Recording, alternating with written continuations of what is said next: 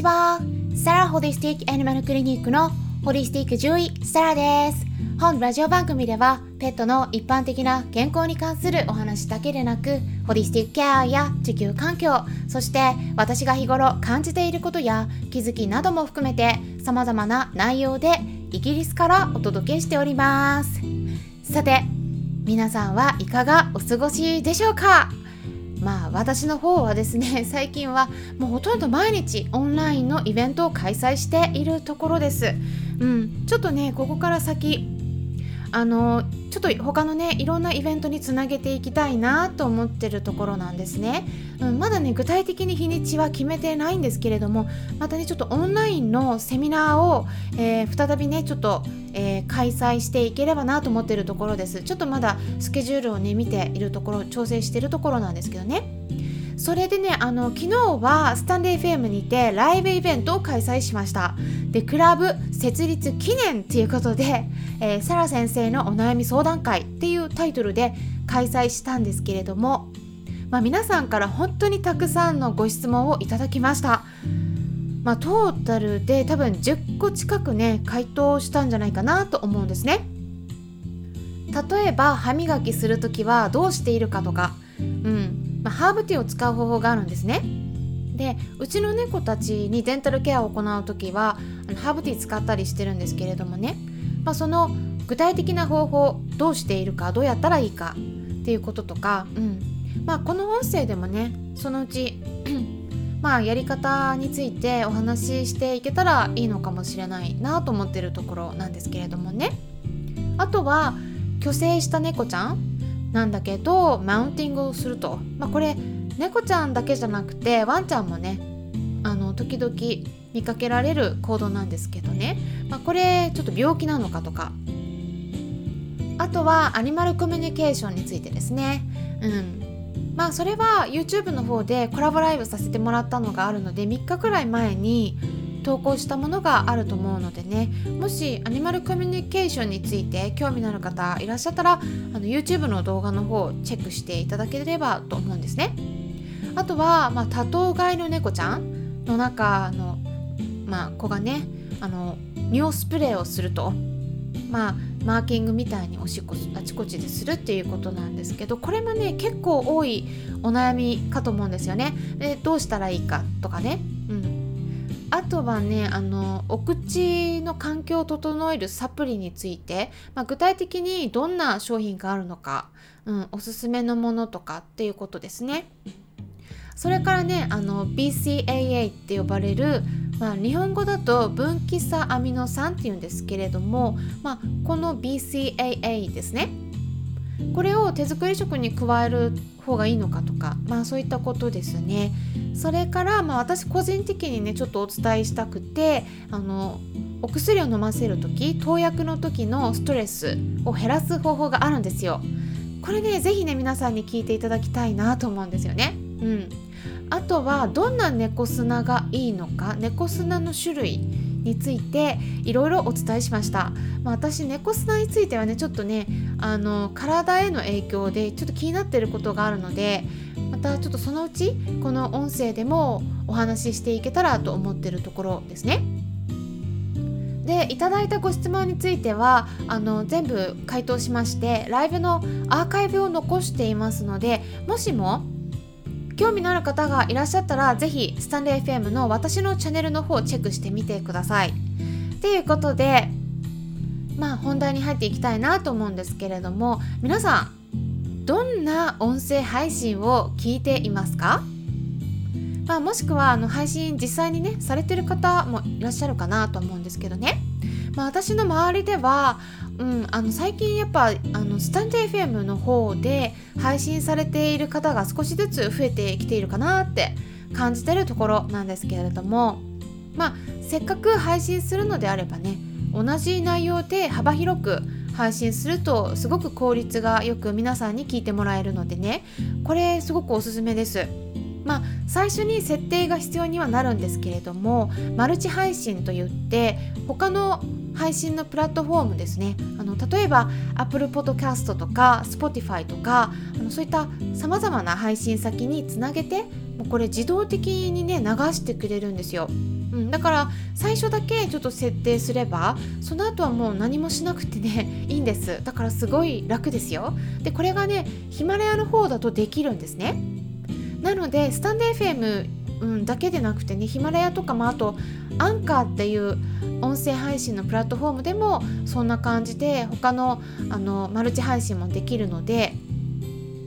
まあせっかくね配信してるのであれば、うん、同時に他の配信もこうつなげて、えー、自動化して、うん、流していくっていうのがねすごくいいと思います。でまああとね音声配信を自分自身で行っていない方ねあの、まあ、聞き戦と呼ばれるね聞いてる方のアドバイスっていうのもねあるんですけれどもそれはですね 今なら無料っていうことですね。うん今なら無料なんですよ全部ほとんど全部ですね まあ多分ねこの先何年になるかわからないんだけれども今後音声の有料化っていうのが進んでくると思うんですよね。でこれも YouTube みたいな感じで、まあ、有料会員の登録をするようになっていくと思うんですけど、まあ、ただね何が具体的に変わってくるか言いますとまあ、出している情報っていうのは、まあ、結構有料レベルな情報も今ならただで聞けるっていうね お得な期間になってると思います。ねあのちょっと音が早めに出た。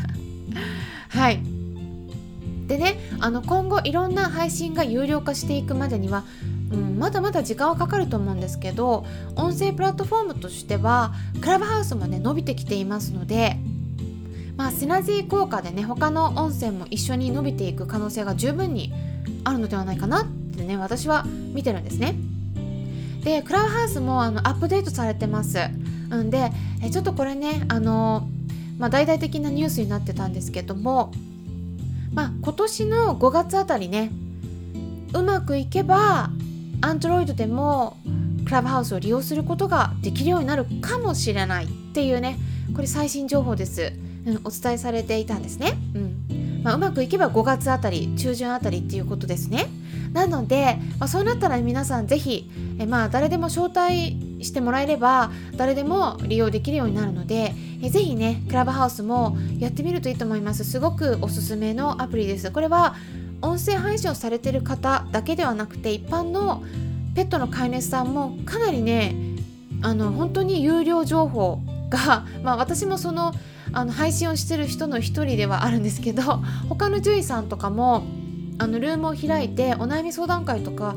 されてるんですね。でこれ無料なんですよ。まあ、ただちょっとその先になるとちょっと5月以降は有料になってくるかもしれないんですけどちょっとわからないですけどね。うん。でも本当にね今がチャンスですよ。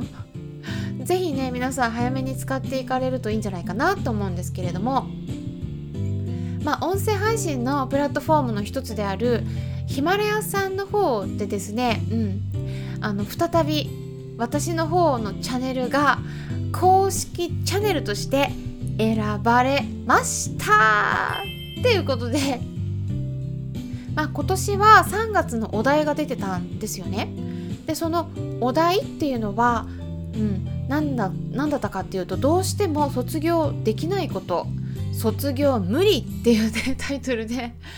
音声配信してる人たちが一斉に同じタイトルで配信をしたんですね。うん、で私の方では、うんと、226回目の配信になりました。で投稿させてもらったんですけど、まあ、私がどうしても卒業できないことそれはですね猫吸いっていうものでねお話ししたんですね。でいろんな人たちがその同じタイトルで投稿してたんですけれども